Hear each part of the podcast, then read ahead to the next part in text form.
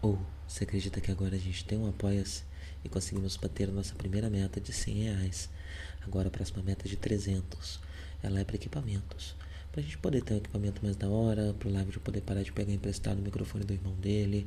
É, isso às vezes atrapalha na nossa para marcar a gravação e tudo mais. Então, 300. A gente vai juntando esse dinheiro é, além do 100, né? E assim que tiver o suficiente para comprar equipamento, a gente compra e uh, essa meta passa a ser outra meta.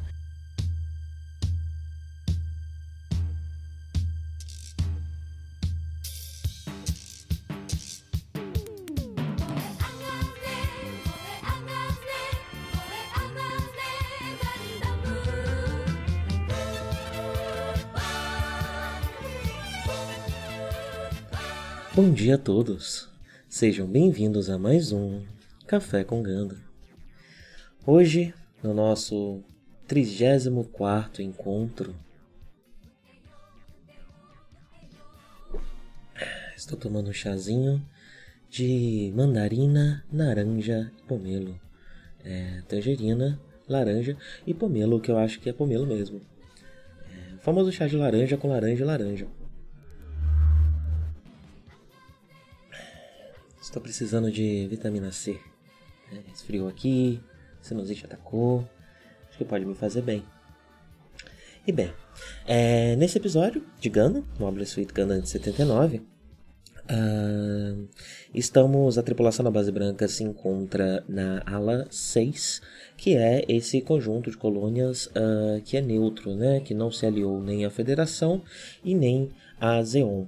Uh, e é um porto seguro para ambas as facções, né? É, eles param lá para, enfim, uh, é, repor seus suprimentos, fazer manutenções e coisas do tipo. É, e a, a, a base branca foi até a ala 6 em busca de manutenção, já que uh, depois de uma batalha muito intensa, a base branca saiu bastante prejudicada, né? Uma batalha com o Char Aznab. Um, e aí eles já estão desde o episódio anterior na colônia. Uh, e, enfim, tivemos diversos reencontros, né? Mirai reencontrou com o seu, uh, seu é, noivo, e, que já está mais para ex-noivo do que noivo no momento. Uh, e o Amuro encontrou com o seu pai, que descobriu que o pai está completamente pinel.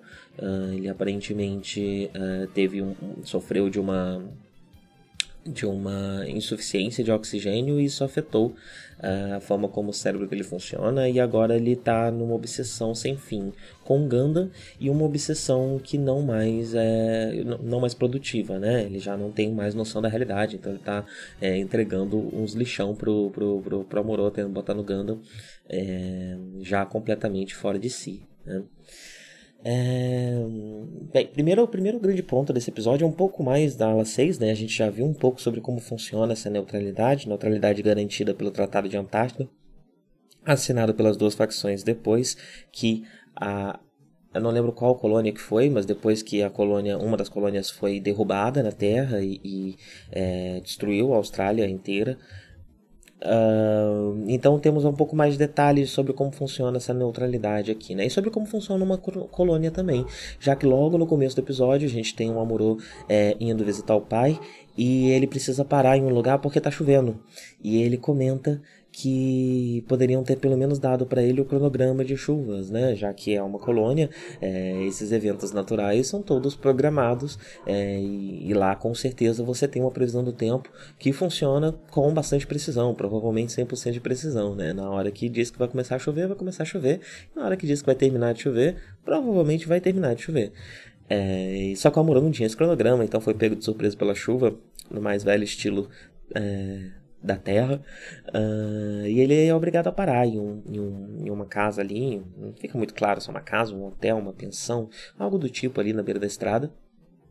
E lá ele conhece Lala Suni. Uh, famosa Lala Suni, é, já fica claro que eles dividem uh, algo em comum, e esse algo é o fato deles serem new types.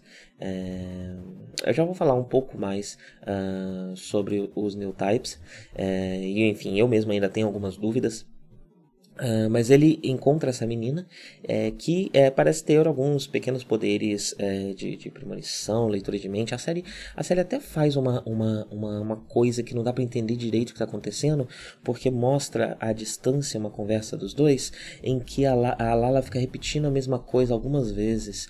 É, e a impressão que tá com um eco, né? Então a impressão que dá é que é, ela tá falando dentro da cabeça do Amorô.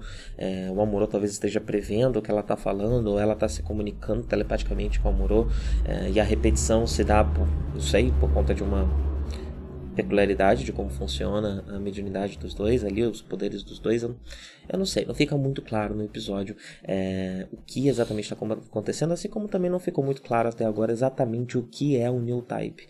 É, mas como eu disse, a gente já vai falar sobre isso. Bem, a Aline encontra com essa moça, né, a Lala, que se assusta ao ver um, um soldado fardado da Federação. Um, isso talvez já demonstre que ela, na verdade, se alinha com o Zeon, e mais pra frente a gente vai ver que talvez seja esse o caso mesmo, porque ela está.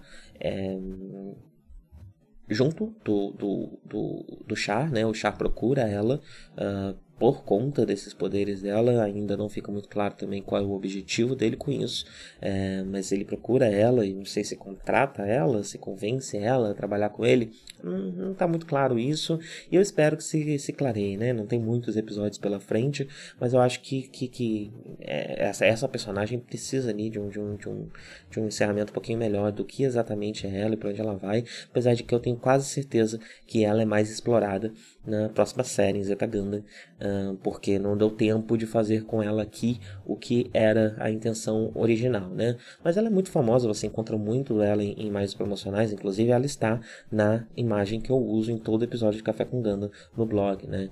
É, é ela, o Moro, o Chá, eu acho que a Seila, se eu não me engano, estão os quatro é, nessa, nessa essa imagem por serem personagens muito importantes, né? E a Lala, mesmo que dessa forma corrida com que ela é obrigada a ser apresentada, ela ainda é de uma importância muito grande, especialmente para trazer essa questão do New Type para a série, que é algo é, pivotal para a franquia Gundam, né? É algo tão famoso que é o nome de uma das principais revistas para o público otaku até hoje, é, então é, é, um elemento muito importante, né?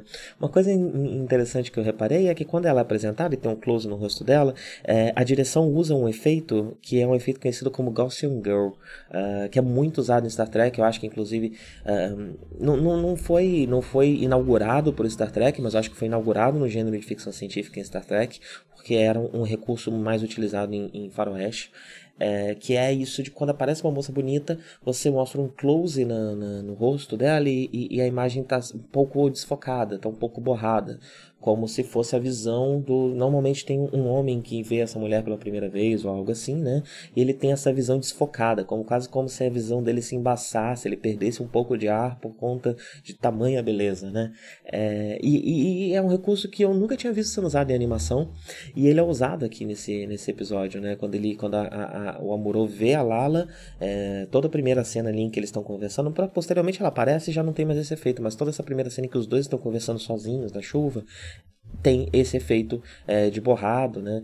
É, que poderia ali até ser também para é, a gente poderia até dizer que seria uma tentativa de mostrar a chuva, né? O, o, vapor que sobe da chuva ali, né? A água, aquele vapor de água, é, mas não é o caso porque nem toda a cena está borrada desse jeito. São sempre é sempre esse momento em que eles fazem alguma troca. Às vezes o Amorô aparece assim também, mas é meio quando ele está sob efeito, né? Dessa, desse desse flerte, né? Desse é, dessa, desse desse momento que os dois estão compartilhando ali. Uh, e eles trocam umas ideias muito doidas, né? Conversa maluca esses dois. É, ele fala, tipo, ah, eles veem um, um, cisne morrer, aí ele pergunta se ela gosta do cisne, ela fala, por que, que eu não vou gostar do cisne? Cisne é mó bonitão ainda, fazendo mal pra ninguém. E, e aí para a chuva e essa conversa de maluco para no meio também.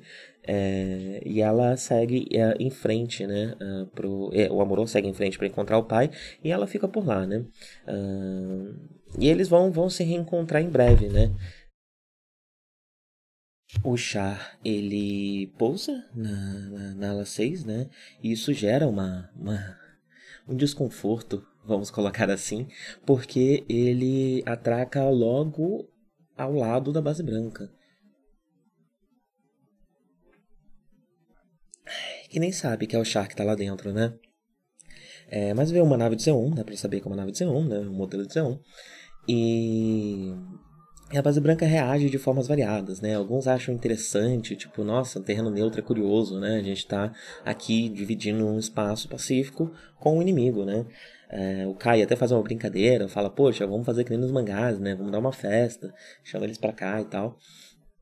É, porém, Hayato tá puto da vida, né? Hayato não, não gostou, lembra de Ryu, fala que não vai conseguir perdoar Zeon. É, é curioso, né? O, o Hayato, ele é um, um personagem que ele é muito pouco explorado. Eu acho que ele é o personagem mais mal explorado da, da, da, série, né? Ele, ele quase perde pro. Na verdade, eu acho que ele perde até mesmo pra, pra Frau, né? É, que são personagens que estão ali pra nada. Eles, eles aparecem de vez em quando para fazer um, um, pequeno remark. No caso dele, ele pilota, né? É, então ele ele acaba sendo bastante aparecendo bastante em cenas de batalha, mas não há muito desenvolvimento de personagem, não há um arco narrativo, não há não há nem mesmo uma personalidade muito bem definida. Ele varia muito a forma como ele vai reagir às coisas, não, não dá para dizer exatamente quem é o Hayato. É, é, interessante porque bem no começo da série ele é apresentado como uma espécie de rival do Amuro é, no primeiro episódio, né? E isso é abandonado, nunca mais aparece.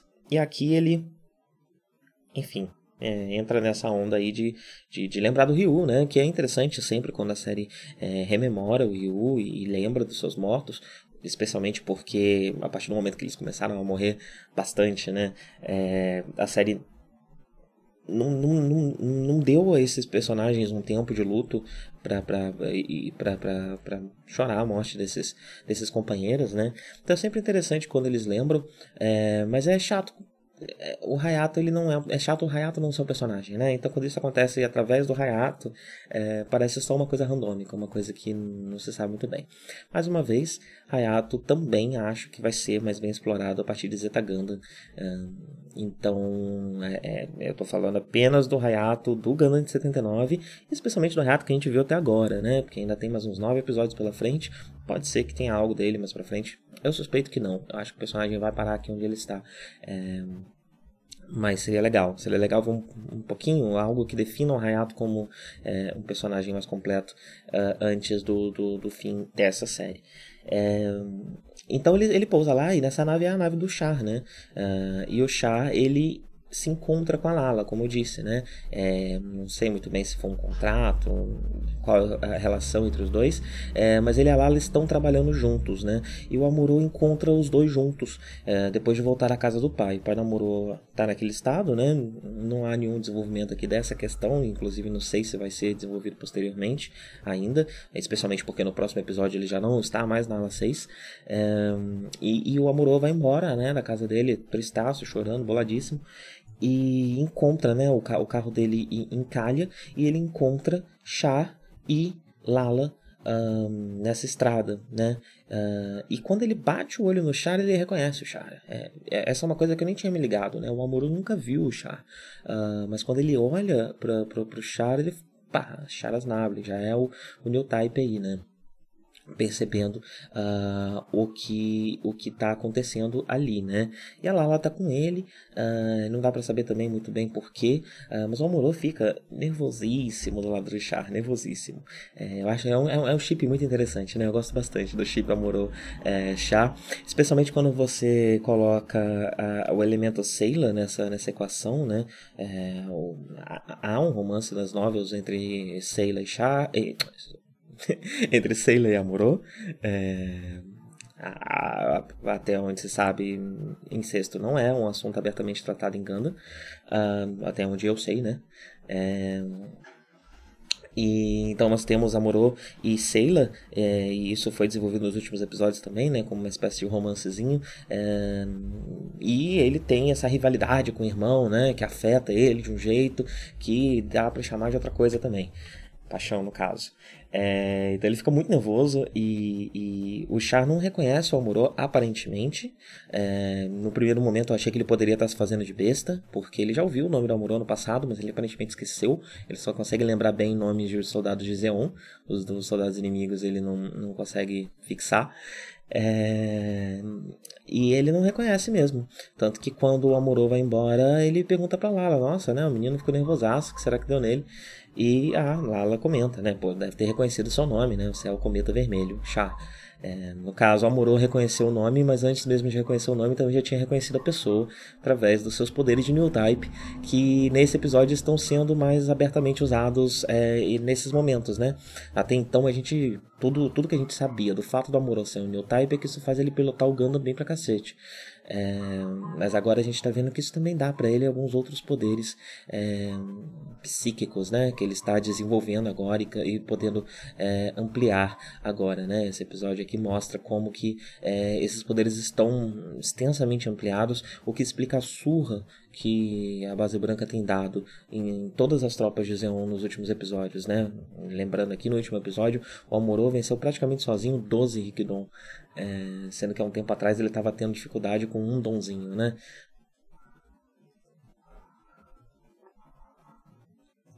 E muito humilde, né, o Char também, não perceber que o menino ficou nervoso porque ele falou o nome dele e ele é Charas Nable, né? É uma figura uh, famosa.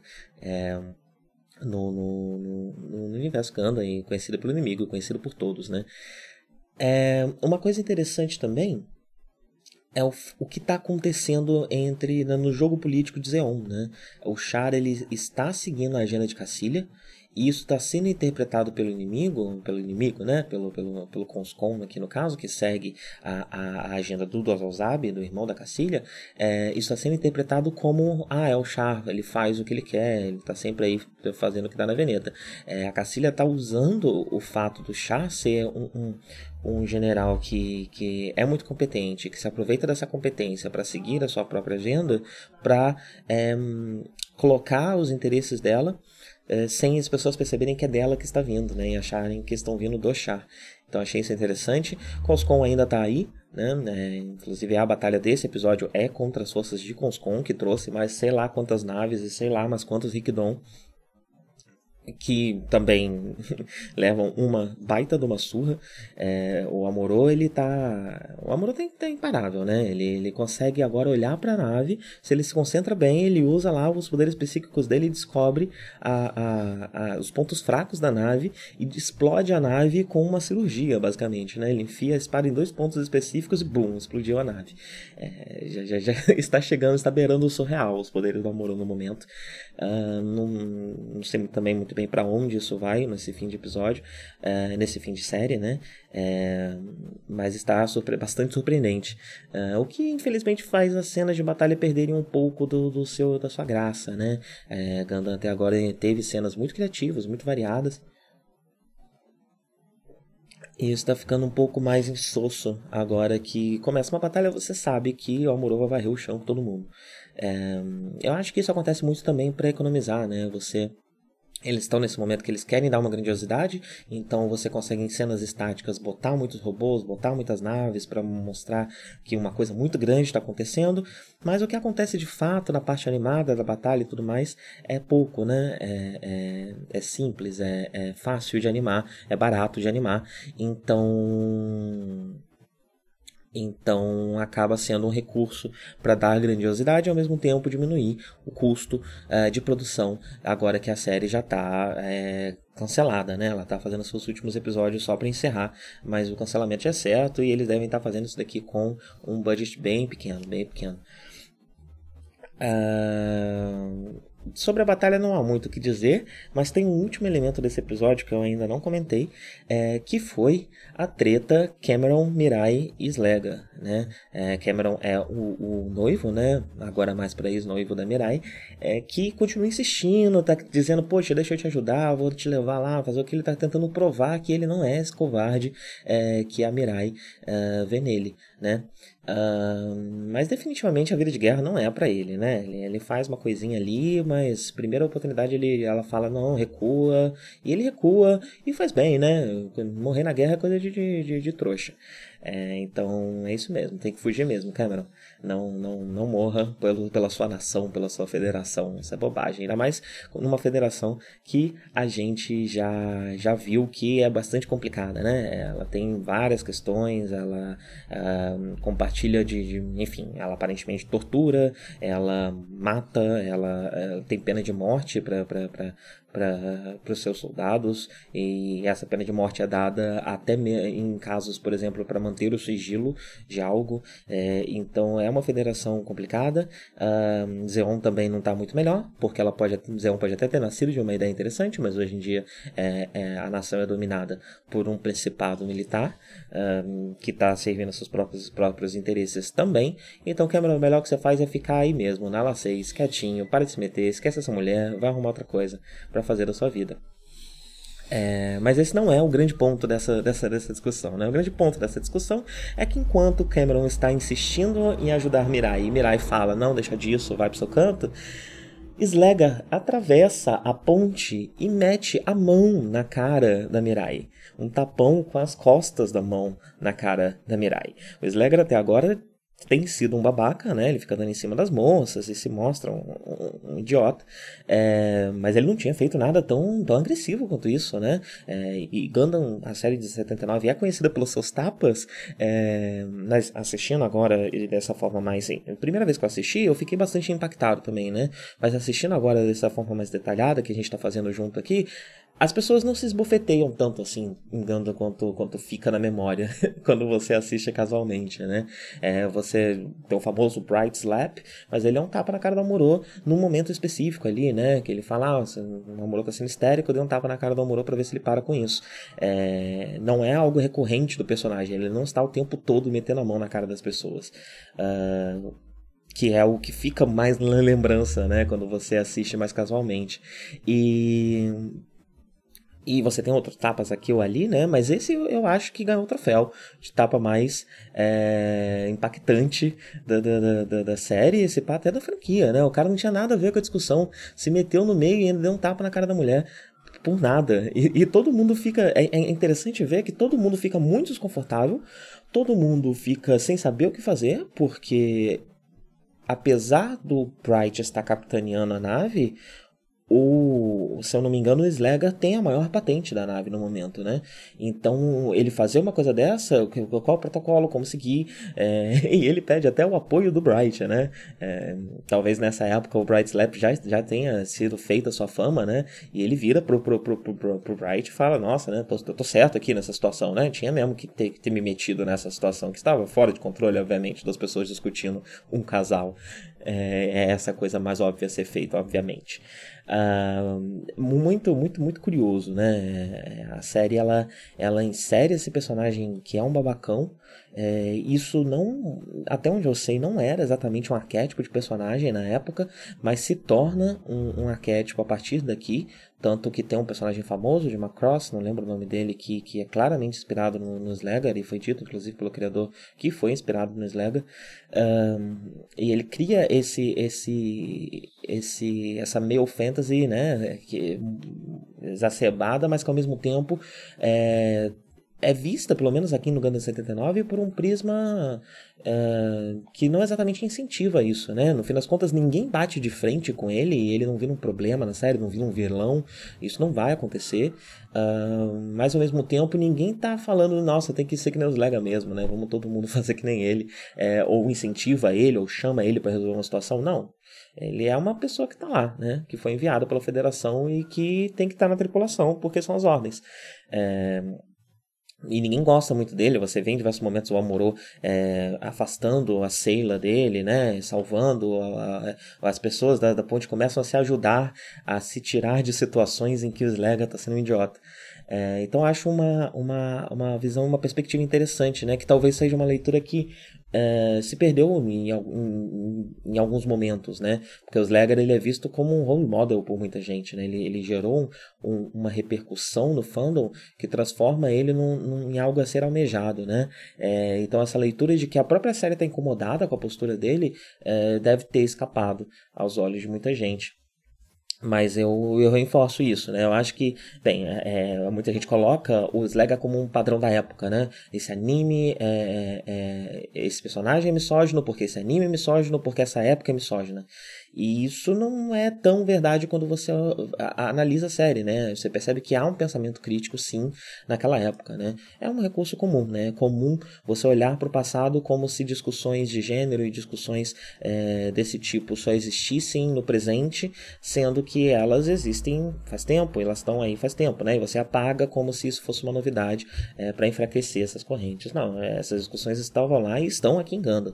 É, não, não sei dizer qual é a posição do Tomino sobre isso, ou que mensagem Ganda está passando, é, mas é claro que na série fica bastante claro que a série não considera esse tipo de comportamento padrão, não incentiva esse tipo de comportamento e apresenta pontos de vista que questionam esse tipo de comportamento. Isso tudo está na série sim, e é textual e é bem claro. Uh mas é, é, é, é, é, isso que acontece. Ele dá um tapão na cara da Mirai, coitada.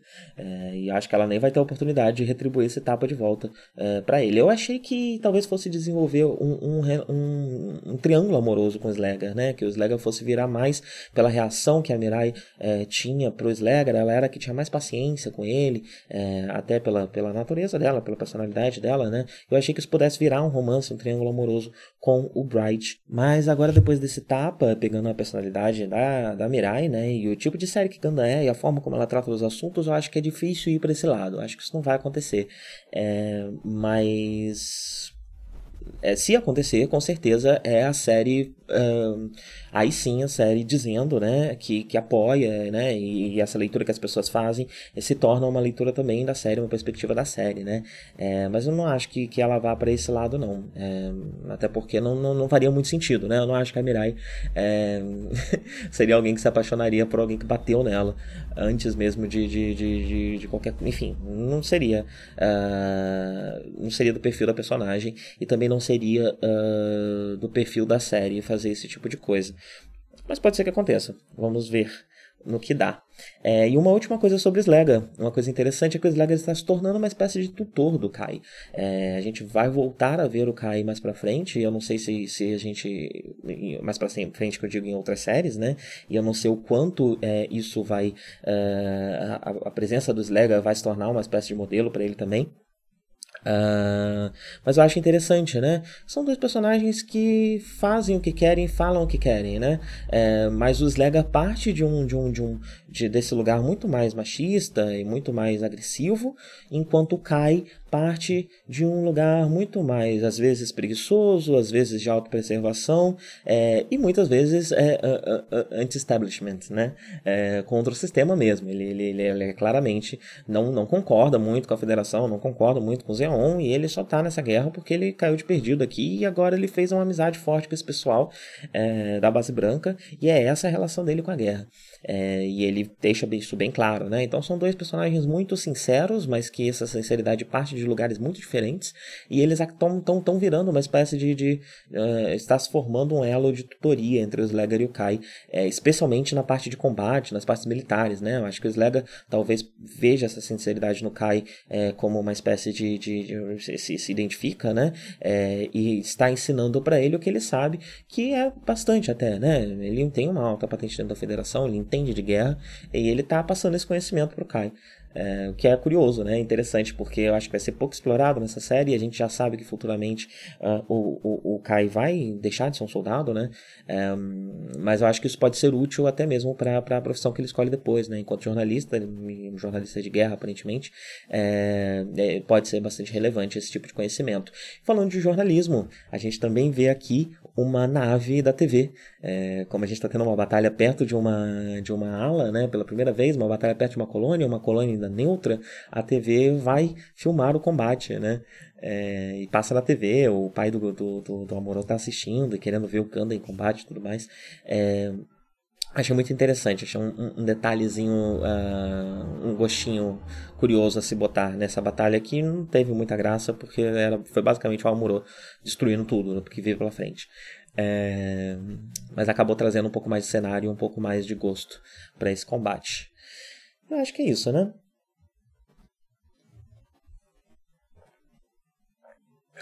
Cerrei meu chazinho, já tava meio frio, mas tá gostoso mesmo assim.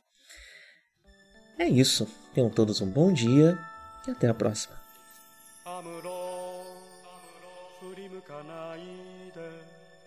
宇宙の彼方に輝く星はアムロお前の生まれたふるさとだ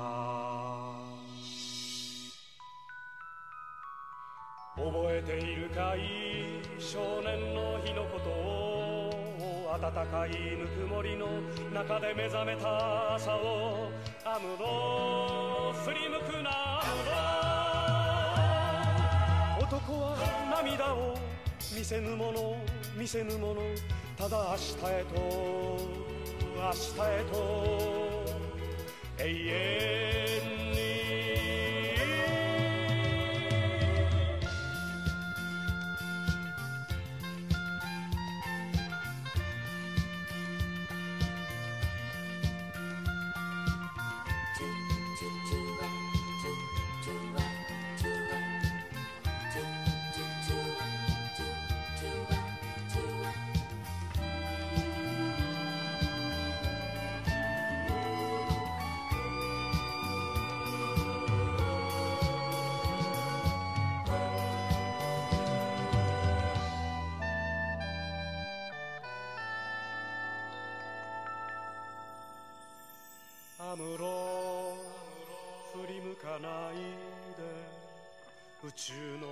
果てにきらめく星はアムロお前が捨てたふるさとだ。忘れはしない少年の日の誓いを青春をかけ守り抜けこの幸せを。アムロ振り向くなアムロ。男は寂しさ隠すもの隠すものただ明日へと明日へと永遠に。覚えているかい？少年の日のことを暖かいぬくもりの中で目覚めた朝をアムロ振り向くなアムロ。男は涙を見せぬもの見せぬものただ明日へと明日へと永遠